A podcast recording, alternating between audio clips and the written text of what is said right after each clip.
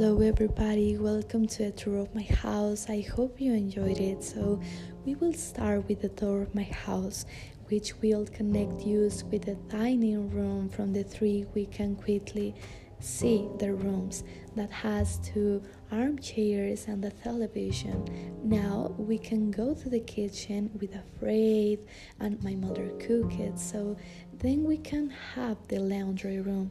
I have a bedroom for the first floor so which um, on the right we will take use to the first room um, so first we we have to the sister's room which has as you can see is very spacious then we go to the bedroom and that has two beds.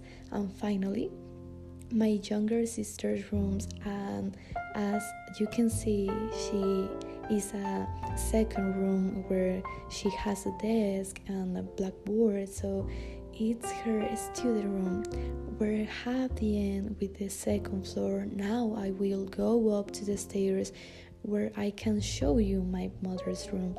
And as you can see she has a very spacious bedroom with a TV and another own bedroom and living in her bedroom because he can't find the playground and my mother's she has a very large crib and where she likes to sit and read the watch and the sky and here um, stay here. Her space is very wide. And finally going down the stairs and we find our bedroom it is not very big but even if my mother's room it is largest and they have a good room.